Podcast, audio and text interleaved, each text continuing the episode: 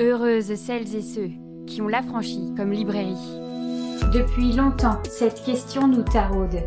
En tant que média féministe indépendant qui cherche à transformer les imaginaires, comment aborder la violence pour qu'elle nous pousse à agir collectivement? Pour ce nouvel épisode de l'Affranchi Podcast, nous recevons Clémentine et Apolline Labrosse, fondatrices du magazine Censored, à l'occasion de la parution du numéro 7, Réponse à la violence. C'est parti. Bonsoir Apolline. Bonsoir. Bonsoir Clémentine. Bonsoir. Vous avez concocté un numéro assez précieux euh, qui s'intitule Réponse au pluriel à la violence. Tout le monde n'est peut-être pas familier, familière de Sunsword. Vous pourriez nous raconter un peu cette aventure Sunsword, qui êtes-vous? On est deux sœurs. Euh, Sunsword, ça a commencé quand on était en colocation à Paris. Clémentine était en petite formation de journaliste et moi, je faisais une école de mode. Et en fait, euh, on s'intéressait donc euh, au féminisme. C'était le début, on n'avait pas encore euh, toutes, les bases et toutes les connaissances qu'on a. Et en fait, j'avais beaucoup de mal à parler à l'oral à mes jurys. Donc, je devais défendre mes créations et à chaque fois, mon travail était engagé. Et mon jury n'était pas du tout réceptif et j'arrivais pas du tout à me, à me justifier et à me vendre. Donc, on a commencé à, à en parler et donc à parler de féminisme pour trouver un peu bah, qu'est-ce que j'essayais de dire à travers ces vêtements parce que moi-même je, je ne savais pas du tout. Et on a commencé à organiser un peu des, des apéros en invitant toutes les personnes féministes qu'on connaissait. Et voilà, donc là, ça, ça a commencé à germer dans nos têtes. Et donc, euh, Clémentine a voulu créer une revue parce que c'était. euh, Enfin, tu voulais faire euh, une revue thématique. Et euh, j'aimais pas du tout euh, son, le côté visuel de la revue. Donc, euh, c'est là que j'ai voulu intervenir et le projet est né comme ça. En fait, pour rebondir, c'est vrai qu'on s'est retrouvés très complémentaires dans nos façons de travailler de penser bah, un objet et même la question du féminisme. Apolline qui est très visuelle et moi qui est beaucoup plus à l'écrit. Toutes les deux un peu timides euh, dans nos deux petits, dans nos deux petits mondes. Donc on s'est bien retrouvés là et on aime bien dire euh, aujourd'hui que Censored, euh, on travaille aussi bien le fond et la forme et les deux sont aussi importants l'un que l'autre et se révèlent l'un l'autre. Il y a vraiment ce- cette idée c'est pour ça qu'aujourd'hui, quand une édition sort, c'est vraiment tout un concept.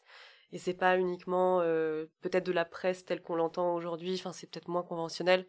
C'est peut-être pour ça qu'on se, on s'autorise aussi beaucoup plus de liberté éditoriale. En tout cas, voilà, ça a commencé comme on s'amuse à le dire souvent euh, sur un canapé euh, en coloc, euh, alors qu'on était un peu paumés toutes les deux en réalité. Euh, euh, arrivé notre campagne lyonnaise et à, se politiser aussi et, et à chercher à rencontrer des activistes, des artistes. C'est un complètement un prétexte pour pour apprendre et pour ouais pour euh, faire partie aussi de tous ces mouvements là parce qu'on était quand même euh, il y a quatre ans c'était MeToo enfin il y avait vraiment ça remuait dans tous les sens.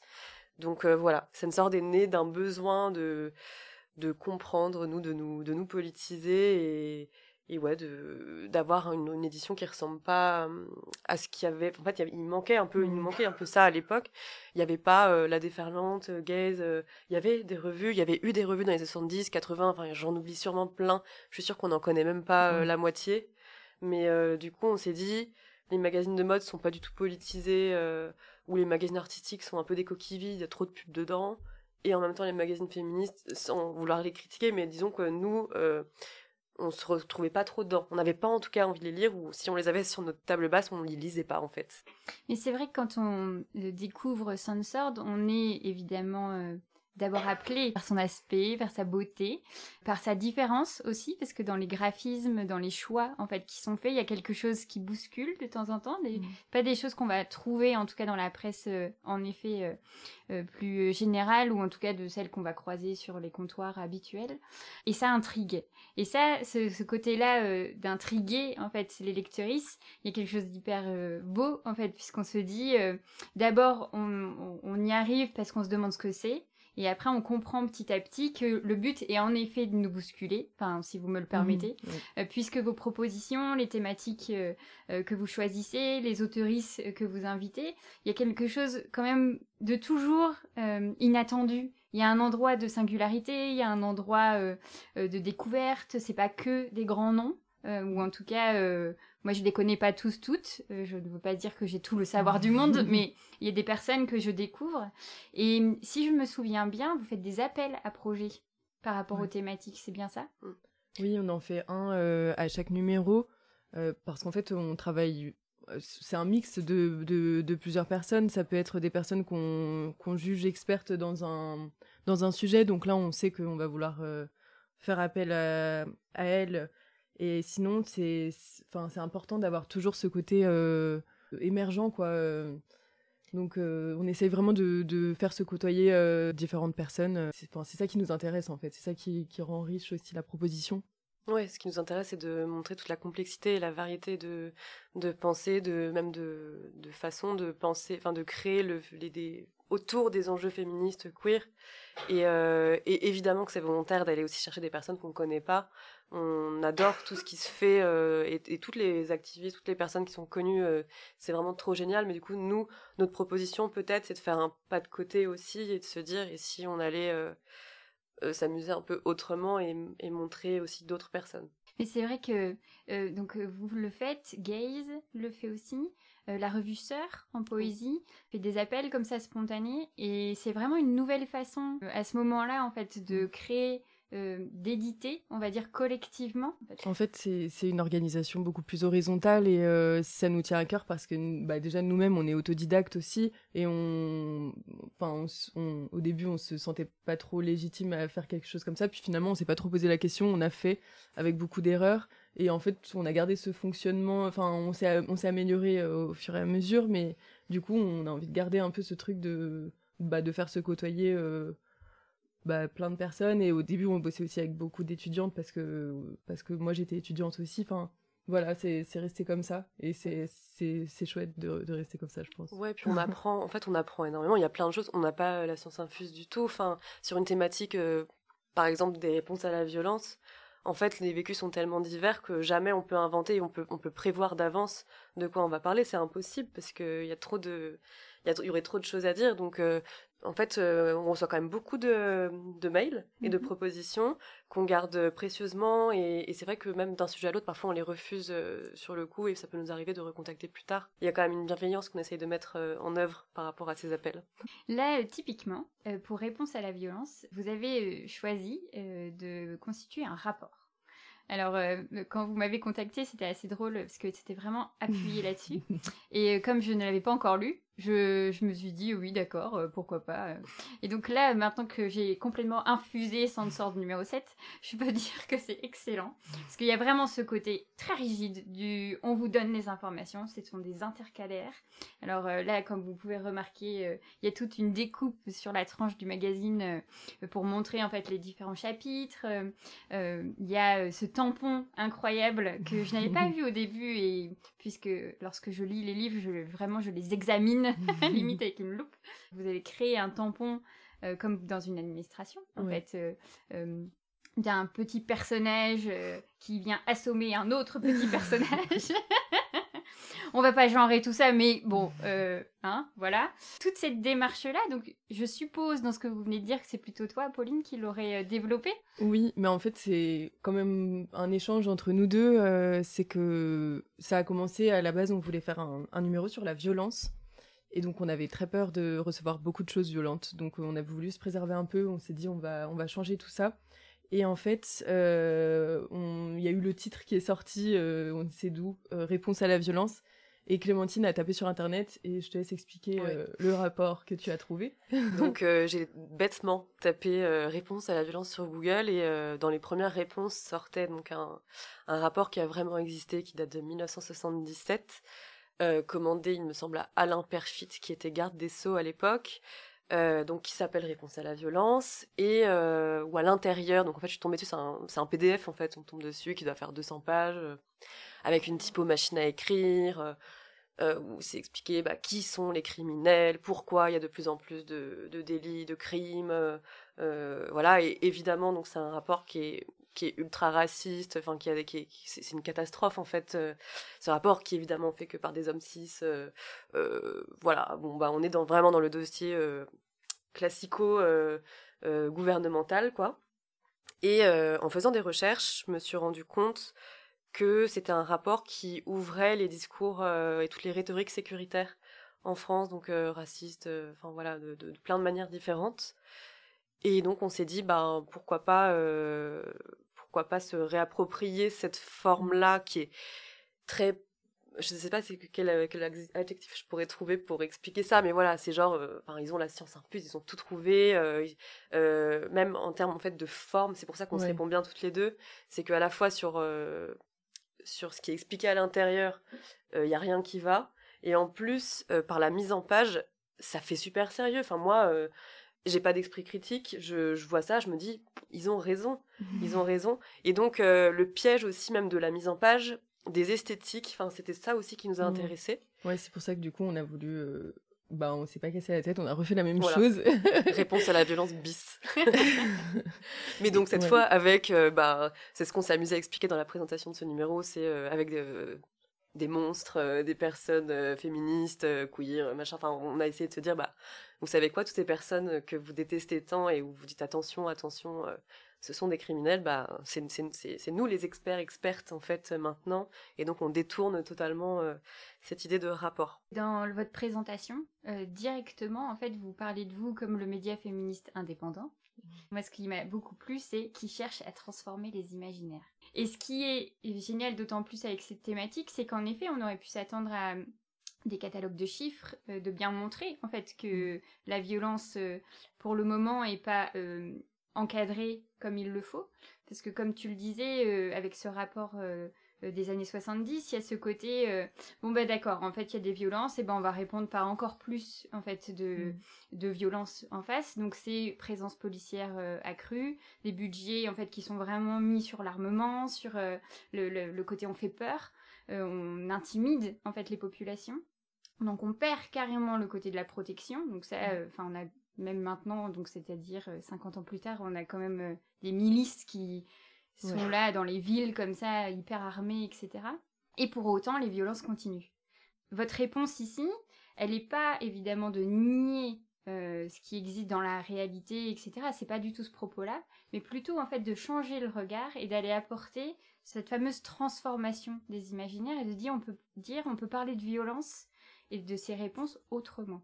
J'ai l'impression que c'est quelque chose que vous faites quand même régulièrement. Le, le, précédent, le numéro 6, euh, sur le monde fantaisiste, euh, euh, était déjà des, voilà, dans cette idée d'amener dans un autre univers, de mm. vraiment sortir d'une certaine réalité. Mais là, tout particulièrement, donc on a entendu que c'était parce qu'il fallait aussi se protéger, vous protéger de ce que vous alliez pouvoir lire. Mais votre démarche d'aller accueillir ces nouveaux imaginaires, c'est comment ça a été votre appel à projet, en fait, il se nommait comment? Comment vous êtes allé chercher, en fait, des projets comme ça qui, qui répondaient d'une autre façon, en fait, à cet appel? Mais on n'a pas été très précise dans l'appel à projet. On a vraiment donné le thème tout simplement réponse à la violence. Et d'ailleurs, on n'était même pas sûr à ce moment-là que ce serait le titre définitif. Euh, oui. on l'a changé euh, 30 minutes avant de faire le poste. Et c'était volontaire aussi de laisser ce flou justement parce que on voulait diriger personne sur euh, même ce mot violence et euh, d'ailleurs, c'est aussi tout l'enjeu de ce numéro, c'est euh, qu'est-ce qu'on met derrière euh, le mot violence. Et donc, bah, tu parles de transformation des imaginaires, c'est vraiment ça. C'est tout est question de perspective, de point de vue. Et la violence, souvent, nous, on la comprend, enfin, tel, en tout cas, telle que j'ai été éduquée, je la comprends sûrement encore parfois d'un point de vue de, l'oppresseur aussi. Et, donc voilà, tout l'enjeu, c'était de plutôt de donner la parole à d'autres personnes par des récits qui étaient beaucoup plus poétiques, euh, mmh. ou plus trash, ou plus de questionnement autour de la riposte féministe, de, de, voilà, de qu'est-ce que c'est que la monstruosité aussi, toutes ces choses-là. Euh, euh, voilà, et donc l'idée c'était de leur donner vraiment la parole pour montrer toutes les nuances derrière la violence et évidemment retourner cette cette perception de la violence mmh. qu'on peut avoir. Moi, je crois que c'était la première idée qu'on a eue en parlant de cette violence. C'était en fait, euh, depuis toujours, enfin dès que depuis que je suis engagée sur les questions féministes, on me, pense que je suis quelqu'un de violente.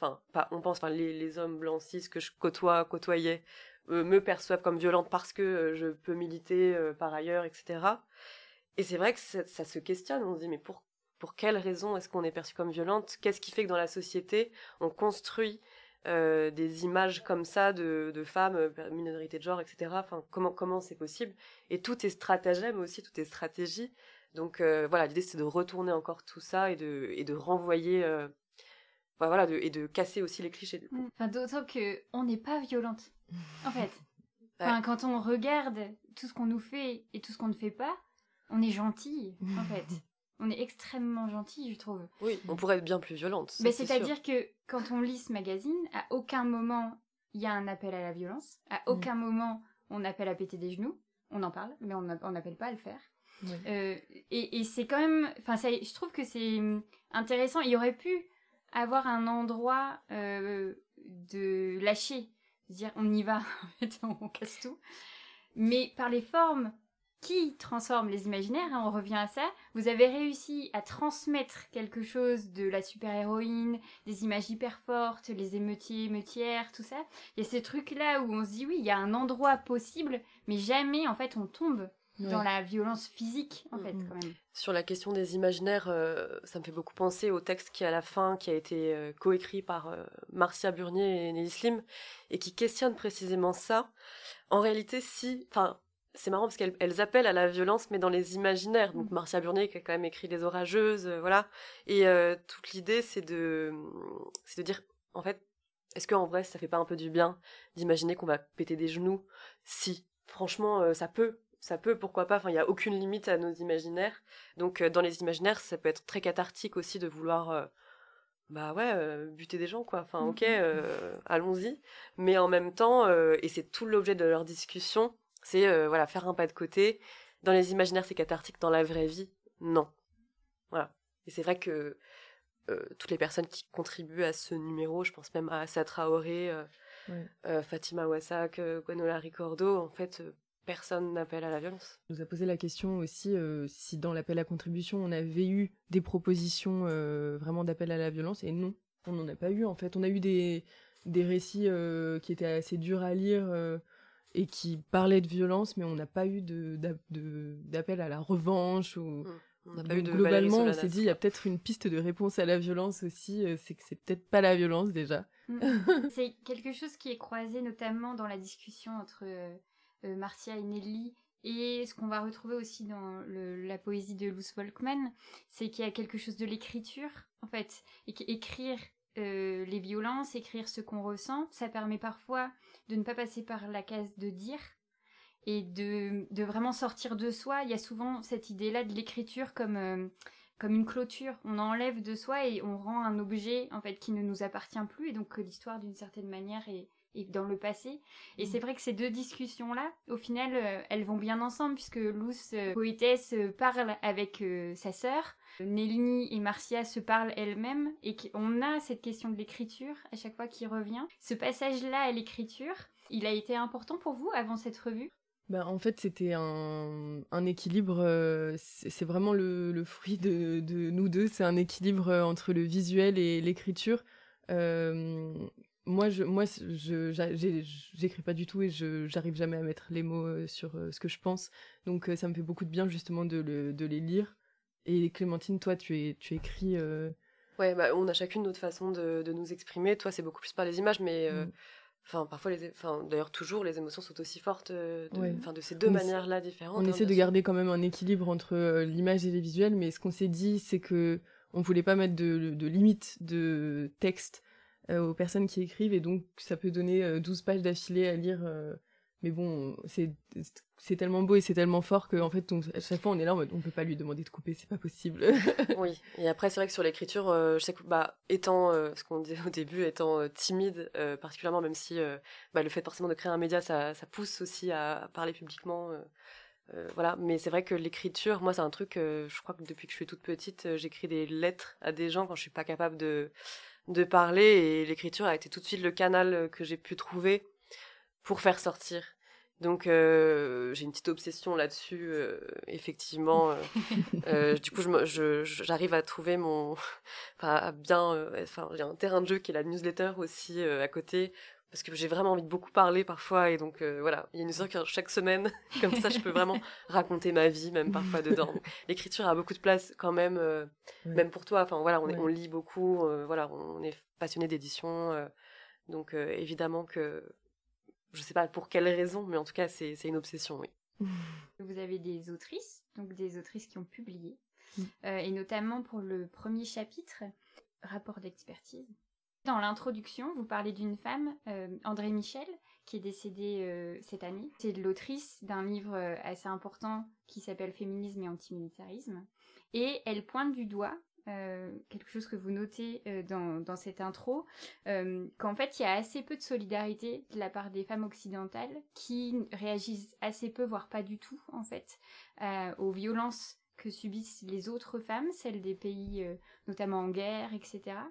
Votre premier chapitre de cette, il, donne la parole quand même à, des en fait à quatre personnes qui vont représenter en fait des minorités donc Assa Traoré avec euh, La vérité pour Adama, euh, Fatima Wassak avec Le front de mer, Gwenola Ricordo qui va s'attaquer à la prison.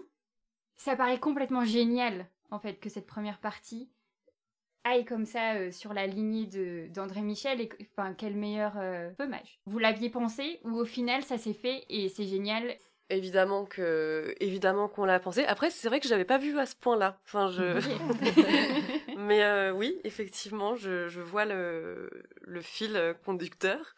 Euh, c'est vrai que parfois on fait des trucs on se rend pas trop compte on, on le on le l'analyse après. C'est mhm. toujours un peu curieux.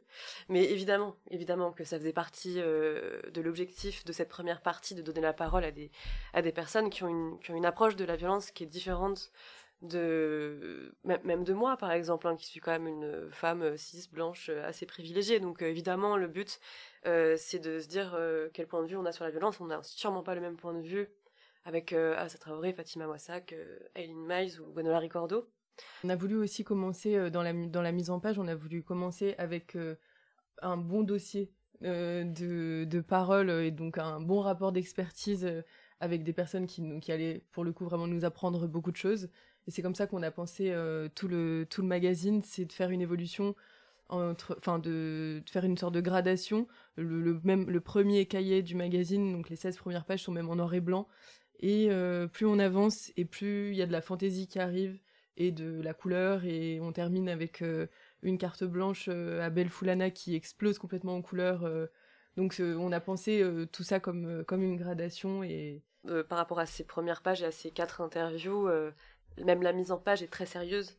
Donc l'idée, évidemment, encore une fois, comme je l'expliquais par rapport au rapport de 1977, c'était par cette mise en page-là de donner du poids à leurs mhm. paroles. Commencer par euh, Assa Traoré, c'est super beau parce que en fait, elle est directement à dire, euh, mais en fait, euh, on répond pas à la violence en fait. On, la violence c'est une fin. Une fois qu'on est arrivé à la violence, c'est terminé. Je crois que c'est Christiane Taubira qui avait parlé d'elle comme d'une Antigone moderne et euh, il y a quelque chose de très beau, en fait, dans la façon dont elle exprime sa lutte et la façon dont, en fait, elle, mm, dans l'article, hein, euh, c'est pas en général, c'est vraiment les paroles qu'elle a ici, c'est de dire, euh, moi, il a fallu que je reste en mouvement pour survivre au décès de mon frère, et donc les gens se sont mis petit à petit à m'accompagner dans cette lutte, mais j'ai rien cherché, j'ai rien demandé. En fait, il s'est juste passé le collectif et l'ensemble, et là, avec malheureusement les six années, ça fait six ans quand même. Mmh qu'elle euh, elle est en lutte, bah, elle se rend compte de que jamais en fait elle a fait d'appel en effet à la violence et que plutôt elle est dans l'inverse en fait de, de, demander des explications de faire euh, barrage collectif etc c'est Elvire Duvel Charles qui euh, qui l'interview. Comment cet entretien s'est passé? Parce que sa Traoré elle est hyper elle a été fort présente dans les médias donc elle a déjà énormément parlé elle a aussi un livre etc donc comment l'amener en fait vraiment à ces réponses à la violence avec Elvire vous en aviez discuté en amont? Ouais alors euh, ça a été euh, assez chaotique quand même parce que Assa Traoré et bah beaucoup de travail il y a beaucoup de choses à faire et donc mm. on voulait c'est vrai qu'à un moment on, euh, on voulait pas non plus trop la déranger enfin on était un peu timide dans notre démarche de demande d'interview je lui avais envoyé un mail avant l'été et elle a pas de réponse donc je m'étais dit bon bah tant pis, dommage, mais voilà. Et en fait c'est elle qui m'a rappelé fin août moi, je m'attendais pas du tout. J'étais à moitié en vacances. Euh, j'entends oui, bonjour, c'est Assa Traoré. Je me suis assise sur mon canapé en me disant waouh, ok, bonjour. Donc, euh, qui validait l'interview. Dans la foulée, j'ai tout de suite contacté Elvire, qui, en plus d'être journaliste, euh, activiste, réalisatrice, est une amie. En débriefant, on s'est tout de suite posé la question de qu'est-ce qui nous intéresse, nous, effectivement, quand on a autant effectivement entendu parler à sa Traoré, qu'est-ce que qu'est-ce qu'elle peut dire de plus? Évidemment qu'elle peut dire plein de choses de plus, mais voilà, comment on angle une interview par rapport à, à qui elle est? Et donc les questions que Elvire a voulu poser, c'était bah hum, pourquoi ne pas être tombé dans la violence? Pourquoi face à de telles injustices, on tombe pas dans la violence? Et enfin comment comment on fait quoi euh, vraiment c'était ça donc aller chercher des clés et, se dire mais c'est un non-sens. Enfin essayer d'aller la, questionner assez profondément là-dessus comment c'est possible de pas être tombé dans la violence? Donc il y a eu ça et il y a eu aussi une autre question qui était assez importante c'était de l'ordre de la stratégie.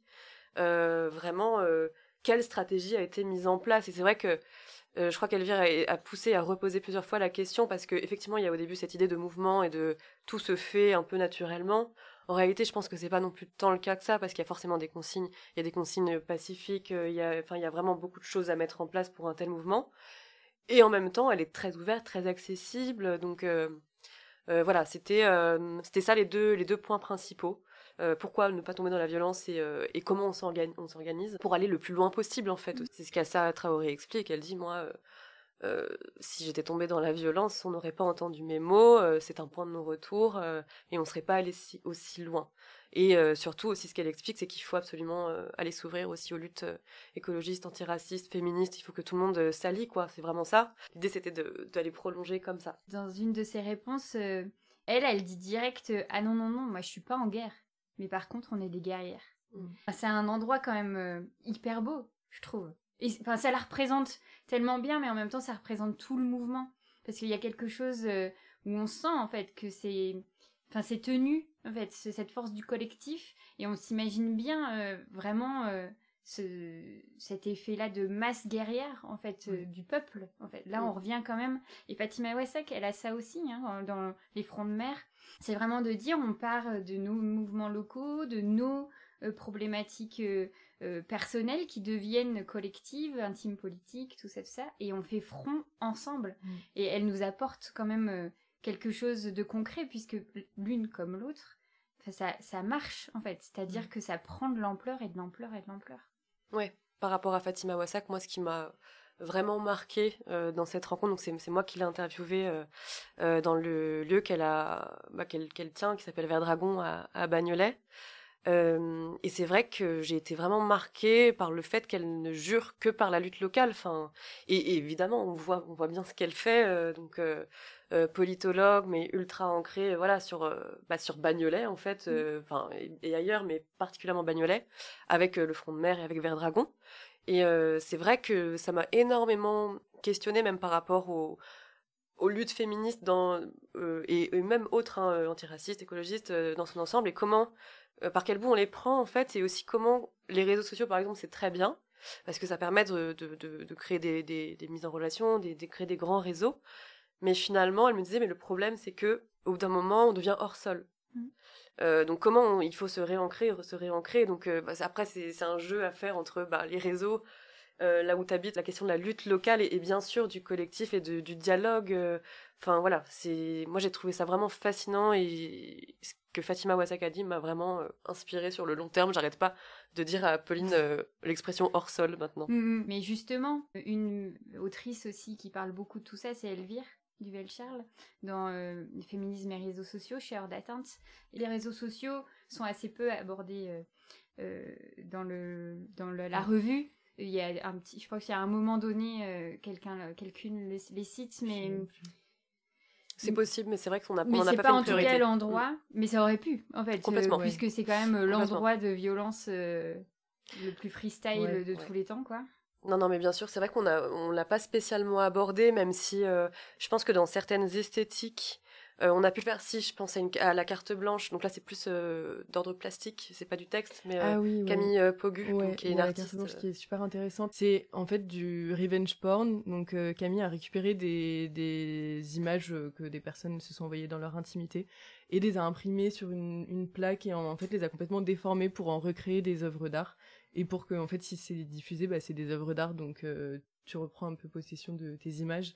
Donc c'est le seul le seul lien qu'on pourrait faire un peu avec les réseaux sociaux. Euh. Oui, mais c'est vrai qu'on s'en est un petit peu éloigné. Euh, on était un peu plus terre à terre, effectivement, dans ce numéro. Et euh, ouais, par rapport à, à, ce que tu disais sur Elvire, c'est vrai que moi, c'est un livre qui, qui m'a assez marqué, euh, Féminisme et réseaux sociaux, et surtout de voir ce qu'elle en fait maintenant et de comment elle se transforme. Je mm. vois avec son cinéma club Tonnerre, par exemple.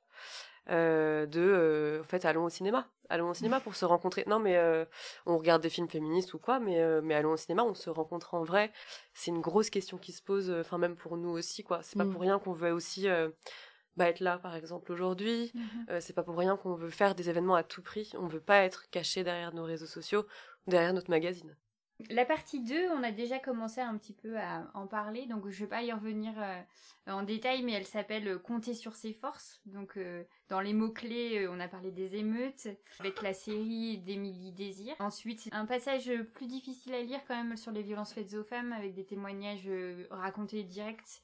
ça, voilà. Toute la série sur les camouflages aussi qui sont assez intéressants parce qu'une fois qu'on a le titre en fait d'aller mm. voir un peu donc là c'est du visuel donc il faut aussi faire parce que notre regard voit. Mm. il y a tout un truc de à ton vu. Le troisième passage, raconter des contre-histoires. Euh, j'ai déjà parlé d'elle, Luz Volkmann. C'est une poétesse euh, qui, me touche énormément, que j'adore, et qui vous propose quand même un texte, mais qui est incroyable. Enfin, moi, j'étais sidérée, en fait, euh, par la beauté de son écriture. En plus, vous avez choisi une esthétique très pure le travail avec Luce, euh, elle a répondu, euh, c'est une création, ce texte pour ce, cette revue, ou c'est un texte qu'elle avait déjà? Parce que les thématiques, enfin, on, sent que c'est dans sa lignée, en fait, c'est dans ce qu'elle écrit. À ma connaissance, elle le, elle le publie euh, en ce moment avec, je crois, une amie artiste qui s'appelle Vinciane Mandrin. Mais en tout cas, je crois que ça a été la première fois qu'il a, voilà, qu'il a été publié donc dans, dans bah, le refrain, c'est son première publication dans, dans sorte, ouais. Mm. Oui, donc pour le, euh, la référence, c'est important. Euh, euh Luce Volkmann est publié aux éditions Blast. Elle a notamment ce, cette phrase incroyable L'insolence trouve comment traverser la nuit. Donc en fait, dans son déroulé, c'est le moment où il y a le côté on silencie ce qui nous est arrivé, on dit mais c'est difficile, et en même temps, à un moment donné, en fait, on, cette insolence-là va permettre en fait de retrouver le jour. De, alors, on n'oublie pas le passé derrière soi, mais pour mm. autant, on va vers quelque chose de, oui, en effet, de la vie, en fait, de, mm. on reste là, même si tout son texte, quand même, euh, euh, euh, parle aussi de, choses beaucoup plus tragiques, et, etc.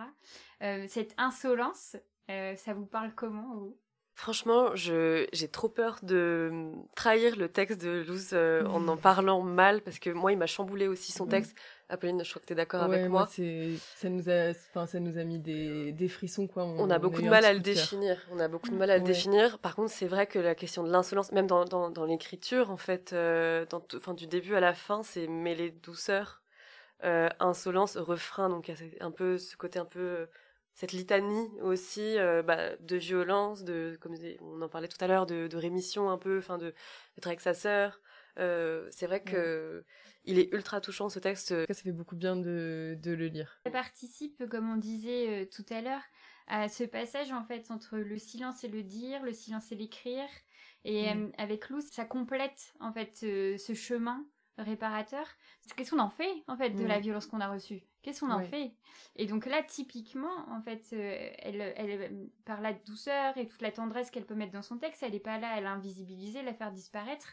Elle est là pour accompagner en fait cette transition, parce qu'à un moment donné, si on veut pas être dévoré, il faut bien en faire quelque chose. En fait. Et c'est vrai qu'il y a plusieurs, plus on avance dans le magazine, plus en fait, il y a des solutions qui sont apportées, et même dans les reportages photos, où il y a des choses qui mm. sont arrivés et de cet endroit-là de réparation peut-être? Ouais.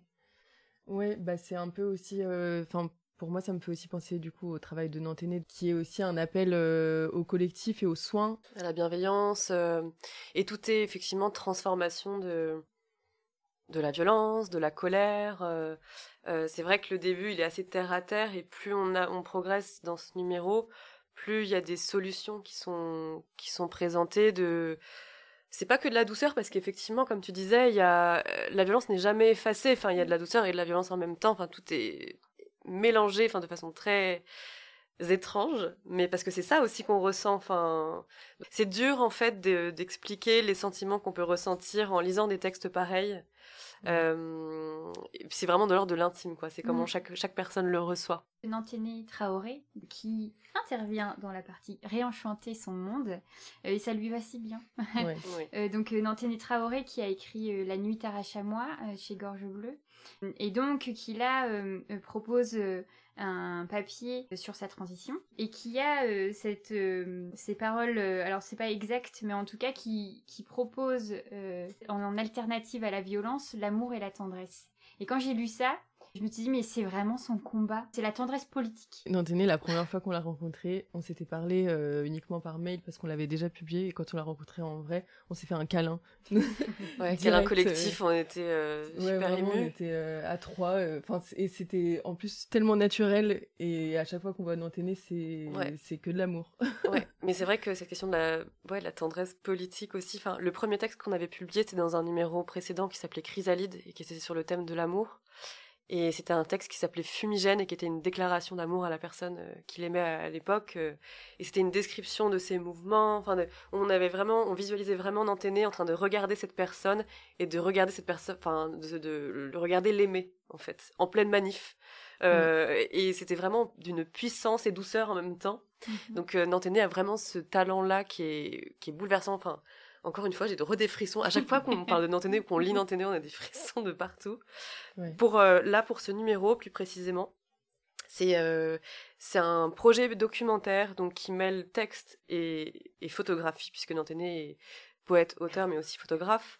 Euh, qui s'appelle Tu vas pas muter et donc qui documente les parcours de personnes trans hormonées pour essayer de, encore une fois, transformer les imaginaires autour de ça et dire que c'est des moments, c'est pas alors euh, je ne suis pas une personne trans mais voilà c'est pas euh, c'est pas une fin c'est pas d'un coup euh, voilà il y a tout un cheminement et collectif puisque c'est des choses qui se font ensemble. Et donc c'est ce qu'il a documenté là pour sortir aussi des, des visions trop médicales aussi de, mm. du geste de, de s'injecter des hormones. Et donc c'est c'est vraiment très beau. Et en fait il débute en, en ajoutant une lettre qui nous adresse en fait. On commence vraiment cher Apolline chère Clémentine on a été un peu encore une fois troublé, mais où il explique dedans euh, très justement et magnifiquement comme toujours que euh, bah, lui la violence il, connaît et que euh, et que justement ben comme d'ailleurs d'autres personnes dans ce numéro l'expliquent, bah pour lui c'est pas la solution quoi. Mm. Au-delà de réponse à la violence, c'est aussi sortir de mm. la violence. Alors j'ai eu la chance de pouvoir le lire en une fois alors émotionnellement, c'est quelque chose.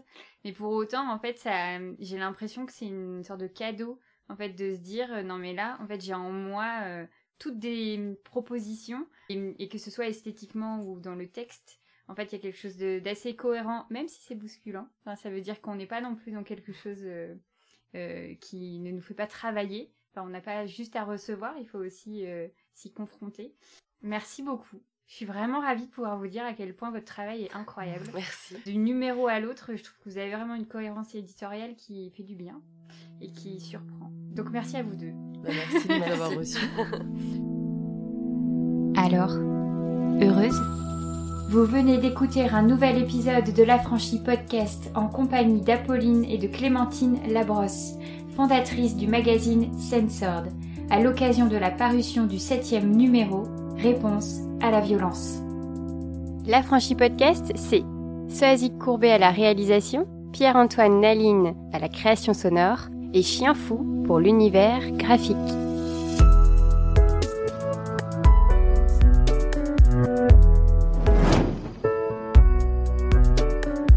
Si tu réalises que la vie n'est pas là, que le matin tu te lèves sans savoir où tu vas, résiste, prouve que tu existes avec l'Affranchi Podcast.